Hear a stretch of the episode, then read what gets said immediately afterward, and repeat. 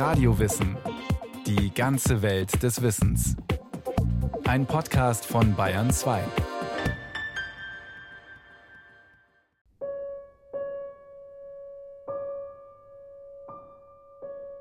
Gebet. Ich suche aller Landen eine Stadt, die einen Engel vor der Pforte hat. Ich trage seinen großen Flügel gebrochen schwer am Schulterblatt und in der Stirne seinen Stern als Siegel und wandle immer in die Nacht. Ich habe Liebe in die Welt gebracht, das Blau zu blühen jedes Herz vermag, und hab ein Leben müde mich gewacht, in Gott gehüllt den dunklen Atemschlag. Die Andersartigkeit, das Sehen an einen anderen Ort, war für Else Lasker Schüler in Deutschland eine ganz große Motivation zu schreiben, also hat auch ein Potenzial freigesetzt. Das war im Grunde nie anders. Sie trug die Diaspora eigentlich immer mit sich herum. Das Exil war keine Ankunft, war kein Heimkommen, war aber auch kein Weggesperrtsein. Sie wollte dann wieder zurück. Sie hatte großes Heimweh nach Deutschland, so wie sie in Deutschland Heimweh an einen anderen Ort hatte, vielleicht nach Jerusalem. Aber sie hat, als sie in Berlin gelebt hat, Berlin auch nie wirklich gemocht. Das ist das Heimweh, das sozusagen immer da ist, das man immer mit sich herumträgt. Und gerade Else Lasker Schüler eben auch die ewige Sehnsucht, die nicht stillbar ist und die eben auch wirklich das kreative Potenzial freisetzt.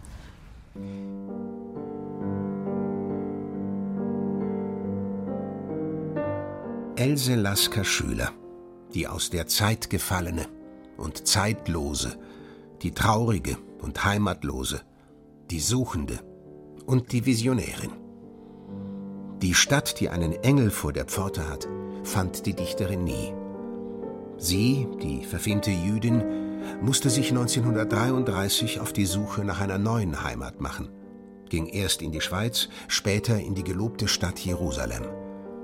Doch die Fremdheit trug Else Lasker Schüler ein Leben lang in sich, meint die Literaturwissenschaftlerin Ricarda Dick. Also Lasker Schüler passte überhaupt nicht in die Gesellschaft. Und das wäre auch für sie das Ende gewesen, in die Gesellschaft zu gehören. Das war für sie auch ein erklärtes Ziel, nicht dieser Welt angehören zu wollen, die sie doch weitgehend abgelehnt hat. Sie hat sich ausschließlich unter Künstlerfreunden, unter Intellektuellen aufgehalten, hat die Bürgerlichkeit in Bausch und Bogen abgelehnt unregelmäßige Einkünfte, gar keine Einkünfte, Leben zur Untermiete in Hotelzimmern, in billigen. Das Durchbringen ihres einzigen Sohnes, dessen Vater eben unbekannt ist nach wie vor. Das hat sie genauso gelebt und auch eben diese Andersartigkeit ihr Leben lang ja auch verteidigt. Dabei schien der jungen Frau aus Elberfeld bei Wuppertal eine sichere bürgerliche Existenz beschieden zu sein. Ihr Vater war ein wohlhabender Wuppertaler Bankier. 1894 heiratete Else Schüler den neun Jahre älteren Arzt Jonathan Berthold Lasker und zog mit ihm nach Berlin. Berlin ist für die Dichterin der Aufbruch in ihr Bohemien-Leben. Sie mietet sich ein Atelier und studiert Malerei, trifft sich in den Cafés mit Künstlern und Dichtern, hat Geliebte. Und sie bekommt einen unehelichen Sohn, Paul, dessen Vater sie bis zu ihrem Tod geheim hält. Kurz, sie entfremdet sich von ihrem Ehemann. An ihre Zeit als gut situierte Ehefrau erinnert bald nur noch ihr Name Else Lasker Schüler.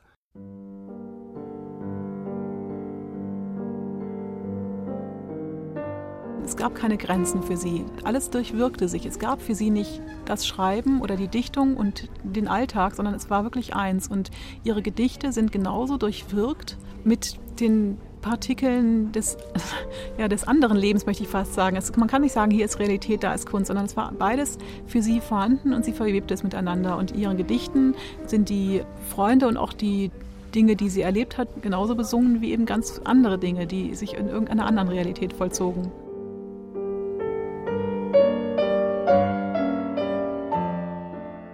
Meine Mama hat früher immer mit mir gedichtet. Überall fand sie Papierschnitzel, die aus meinen Kleidertäschchen fielen, mit Versen. Meine Großmutter war eine Dichterin gewesen und starb so früh. Sie hieß Johanna Kopp. Mein Großvater war ein direkter Spanier, baute auf den Kissinger Bergen den Wein. Um sich ihren Dichterstammbaum zu schaffen, betonte sie die unbürgerlichen Seiten ihrer Familie. Zur Not half sie mit dichterischer Fantasie nach. Die Karriere als Bankier interessierte sie bei ihrem Vater nicht. Stattdessen hob sie sein kindliches Faible für Turmbauten hervor. Am kundigsten war mein Vater im Aufrichten von Aussichtstürmen. Ein richtiger Lausbub, was soll der auch von regelrechten Wohnhäusern verstehen? Aussichtstürme waren seine Schwäche. Mit besonderem Stolz aber erfüllte die Dichterin ihr Urgroßvater, der Landesrabbiner. Sie stellte sich in eine direkte Abstammungslinie mit ihm, als Dichterin und Jüdin. Mich besternend betrachtete ich als Kind so gerne das ehrfurchtsvolle, künstlerische Priesterantlitz meines Urgroßvaters, der Oberrabbuni vom Rheinland und Westfalen, in religiösem und politischem Heile seiner Gemeinde Oberhaupt, der so weihevolle Jahre Frieden brachte. So verewigte die Dichterin ihn im Wunderrabbi von Barcelona und in ihrem Theaterstück Arthur Aronimus und seine Väter. Arthur Aronimus, der Lieblingssohn von 23 Kindern, ist eine Hommage an ihren Vater. Und Arthurs Opa ist Rabbi Uriel, ist der Landespriester von Rheinland und Westfalen. Der angesehene Rabbi macht seinen Einfluss geltend, um die Pogrome der christlichen Paderborner von seiner Gemeinde abzuwenden. Wir Rosenkreuzler erzählen uns von des Rabbis Wundertaten. Hoffnung ist eingezogen schon bei des Rabbis Anblick und Friede. Rabbi Uriel könne sein Herz nehmen aus der Brust und seinen roten Zeiger nach Gott Osten stellen. Die Religion macht Else Lasker Schüler zum literarischen Stoff. Sie mischt christliche Elemente mit der Kabbala, lässt Protestanten auf Katholiken, Katholiken auf gläubige Juden treffen. Dabei lebte ihre eigene Familie keineswegs streng religiös. Ihre Eltern gehörten zum assimilierten Judentum im Kaiserreich. Für Else Lasker Schüler liefert die Religion den Stoff für ihre persönliche Utopie, meint Katharine Klingsohr-Leroy. Ihre Orientvorstellung hat auch etwas damit zu tun, dass sie sich in Deutschland als Jüdin fremd fühlte. Und diese Fremdheit hat Else Lasker Schüler durch eine Utopie zu überwinden gesucht. Also durch die Utopie eines Reiches, in dem alle Religionen, denn das kommt alles bei ihr vor, Muslime, Christen, Juden, harmonisch nebeneinander leben. Das war natürlich in der Realität des Orients überhaupt nicht wiederzufinden. Das war ihr sicher auch irgendwie klar, dennoch war es schwer für sie. Ich kann die Sprache dieses kühlen Landes nicht und seinen Schritt nicht gehen. Auch die Wolken, die vorbeiziehen, weiß ich nicht zu deuten. Die Nacht ist eine Stiefkönigin. Immer muss ich an die Pharaonenwälder denken und küsse die Bilder meiner Sterne. Else Lasker Schüler ist eine Dichterin, die ihr Herz in jeder Zeile offenlegt. Die Herzmetapher macht sie zu einem Grundgedanken ihrer Lyrik. Gerne stellt sie sich selbst dar als Dichterin, die mit Intellektuellen nichts anzufangen weiß. Sie stilisiert sich als begnadete Seherin, die von ihren Visionen erfasst ist. Das extreme Fühlen wird zur Maxime ihres Handelns. Das Herz trägt sie, auch in ihrem schwierigen Umgang mit anderen Menschen, auf der Zunge. Immer wieder baut Lasker Schüler in ihre kühnen Bilder die Herzmetapher ein. In ihrem Schauspiel Die Wupper lässt sie Liebespaare an den Klassenschranken zerbrechen. Drei Vogelscheuchen ähnliche Gestalten kommentieren Mein gläsern Herz zerbricht in Splittern. Einsprung hat es schon.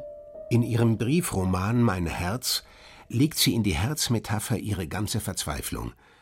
Ihr zweiter Mann, der Musiker und Herausgeber Herwart Walden, hat sie wegen einer jüngeren Schwedin verlassen. Herwart, gestern Abend war mein Herz granatrot. Ich konnte die Farbe im Munde vernehmen, kosten. Mein Herz war das Abendrot und ging unter. Draußen kann es in der trüben Winterstimmung nicht mehr geschehen. Ich starb am Abendrot. Ihr überströmendes Herz macht sie zur Liebeslyrikerin par excellence. Ja, sie braucht die Liebe, sie braucht ein Gegenüber, um überhaupt dichten zu können. Ihr berühmtestes und ebenbürtiges Pendant ist der Dichter Gottfried Benn. Die 46-Jährige ist von den Gedichten des 26-jährigen Pathologen zutiefst angerührt und verliebt sich stürmisch in den jungen Arzt. Immer weint nun vom Himmel deine Mutter, da ich mich schnitzte aus deinem Herzfleische und du so viel Liebe launisch verstießest. Sie nennt Gottfried Benn in ihren Gedichten Gieselher, den Heiden, den Knaben, den König, den Tiger, den Barbaren. Ben antwortet seinerseits in Lyrikform. Ich liebe eine Hure. Sie heißt To. Sie ist das bräunlichste. Ja, wie aus Kähnen. Den Sommer lang. Ihr Gang sticht durch mein Blut. Sie ist ein Abgrund wilder, dunkler Blumen. Kein Engel ist so rein. Mit Mutteraugen. Ich liebe eine Hure. Sie heißt To.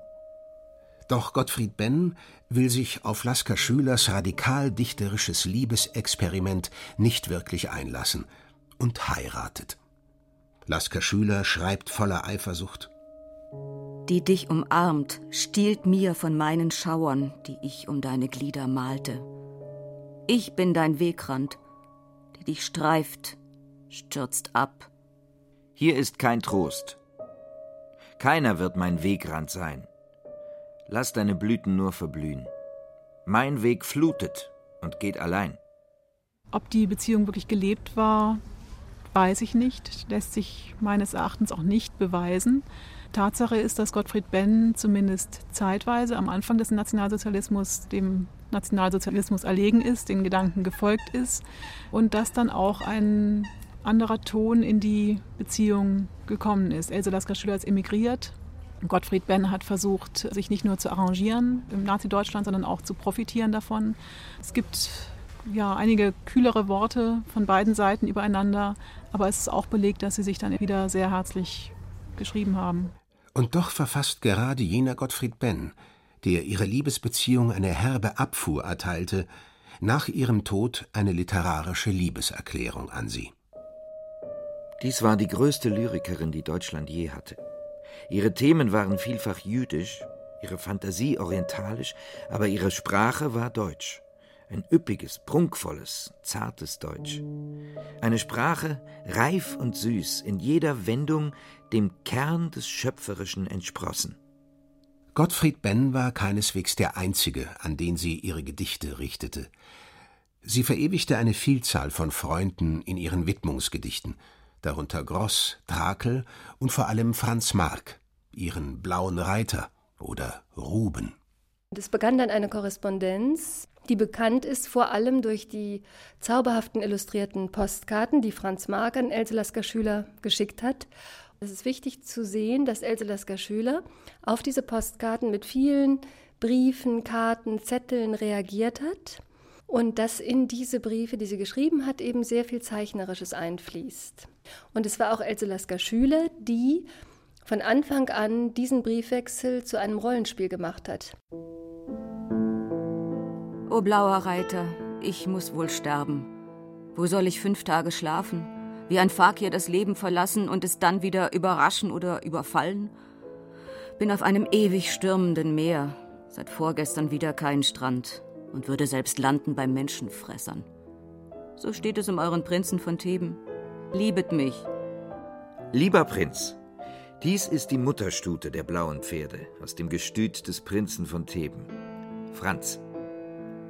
Blauer Reiter, ihr künstlerischstes, losgelassenstes Bild das Spielpferd, die blauen Rosse, wiehernde Engel, so schrieb ich in der zweiten Fortsetzung der Briefe. Dein Yusuf. Ihre Briefe an Mark veröffentlichte Elsa Lasker Schüler im Briefroman Der Malik. Die Fiktion ihres alter Egos, Prinz Yusuf von Theben, baute die Dichterin immer weiter aus. Sie kleidete sich mit auffälligem, billigem Schmuck, trug wallende, orientalische Gewänder.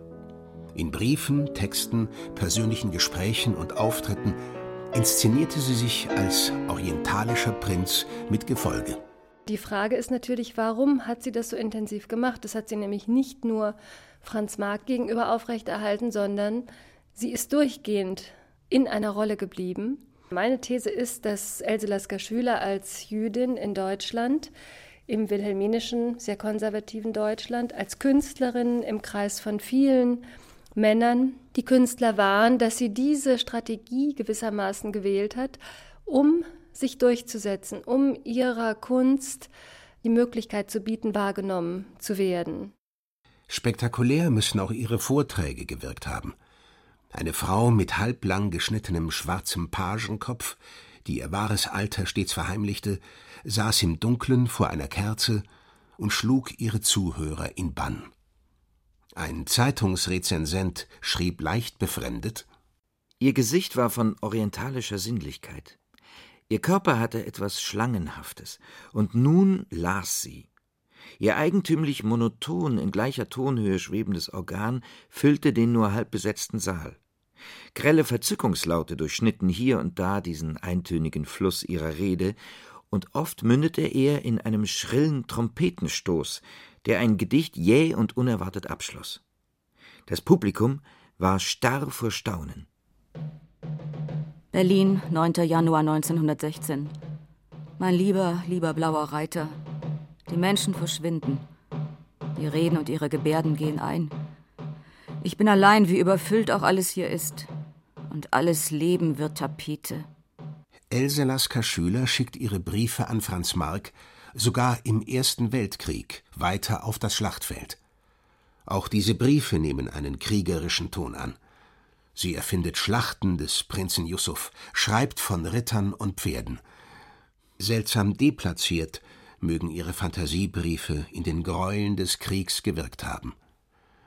Aber nicht nur Mark ist im Krieg, auch Trakel, Hans Ehrenbaum Degeles, Peter Baum, ihr anarchistischer Freund Senna Heu ist in Moskau eingekerkert. Else Lasker Schüler sitzt einsam im Kaffeehaus in Berlin. War nicht immer Krieg? Totschlag? Heute werden die Körper zerstückelt, Vorgestern wurden die Seelen erstochen. Wann wirst du aus dem Krieg kommen? Ich bin ganz alleine und bin aus natürlicher Abwehr hochmütig und allein hier. Denke an manche Soldaten, an die Jesus im Krieg, an dich besonders, lieber, lieber blauer Reiter. Am 4. März 1916 fällt der blaue Reiter in Verdun. Trakel, der als Sanitäter die Gräuel nicht ertrug, hat sich an der Front umgebracht. Auch andere Dichterfreunde starben. Der Erste Weltkrieg ist auch für die Dichterin eine persönliche Katastrophe. Else Lasker Schüler ist zwar nun bekannt, leidet aber permanent an Geldnot, schreibt Bettelbriefe an Freunde und Verleger. Geld braucht sie auch für ihren unehelichen Sohn Paul, einen begabten Zeichner. Immer wieder liegt er krank im Sanatorium, bis Paul schließlich 26-jährig an Tuberkulose stirbt. Als Else Lasker Schüler 1932 endlich mit dem Kleistpreis ausgezeichnet wird, ist es schon fast zu spät. Sie ist längst Opfer antisemitischer Schmähungen geworden. Im Miesbacher Anzeiger hatte ein gewisser Ludwig Thoma kommentiert: Wir wissen kaum, wer diese Lasker Schüler ist. Aber der Jakobsohn in Berlin sagt, dass sie die größte Dichterin Deutschlands ist. Nach der Revolution stürzten sich die Zigeuner mit ihren Schlampen über unsere ehrwürdige Muttersprache her, rissen sie in Fetzen und diese größte Dichterin Deutschlands zum Beispiel machte es sich zur Aufgabe, als Oberschlawinerin Satzstellung und Wortstellung zu verlausen. Mein blaues Klavier. Ich habe zu Hause ein blaues Klavier und kenne doch keine Note. Es steht im Dunkel der Kellertür, seitdem die Welt verrohte. Es spielen Sternenhände vier. Die Mondfrau sang im Boote. Nun tanzen die Ratten im Geklirr. Zunächst ist sie freiwillig gegangen, vor dem Hintergrund, dass sie 1933 emigriert ist, aus Berlin in die Schweiz, dort aber keine dauerhafte Aufenthaltsgenehmigung bekommen hat. Sie musste immer wieder ausreisen, um dort dann eben wieder eine befristete Aufenthaltsgenehmigung bekommen zu können und hat dann ihre erste Reise nach Palästina 1934 unternommen. Und als dann 1939 der Krieg ausbrach, und sie wieder zurück wollte aus Palästina in die Schweiz, haben die Schweizer Behörden gesagt, nein, wir haben hier Überfremdung, sie darf nicht mehr rein. Und dann ist sie bis zu ihrem Lebensende 1945 in Palästina geblieben.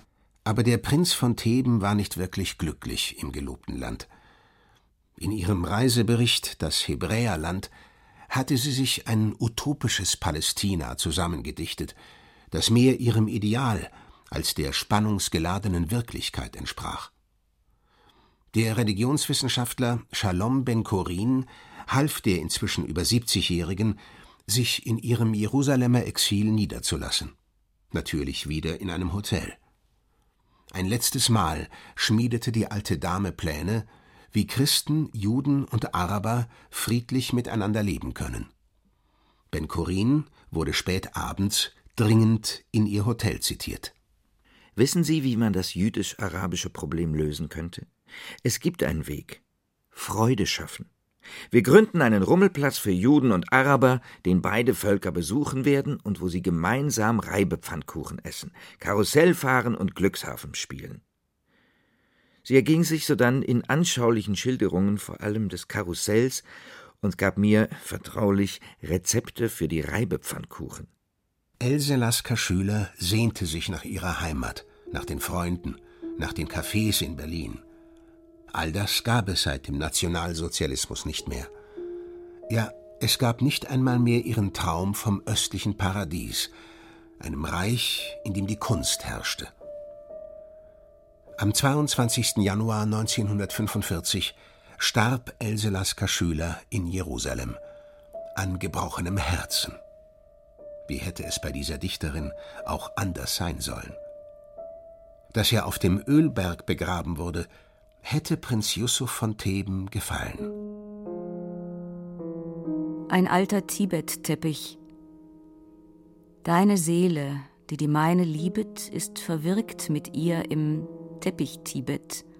Strahl in Strahl, verliebte Farben, Sterne, die sich himmellang umwarben Unsere Füße ruhen auf der Kostbarkeit, Maschen tausend, abertausend weit.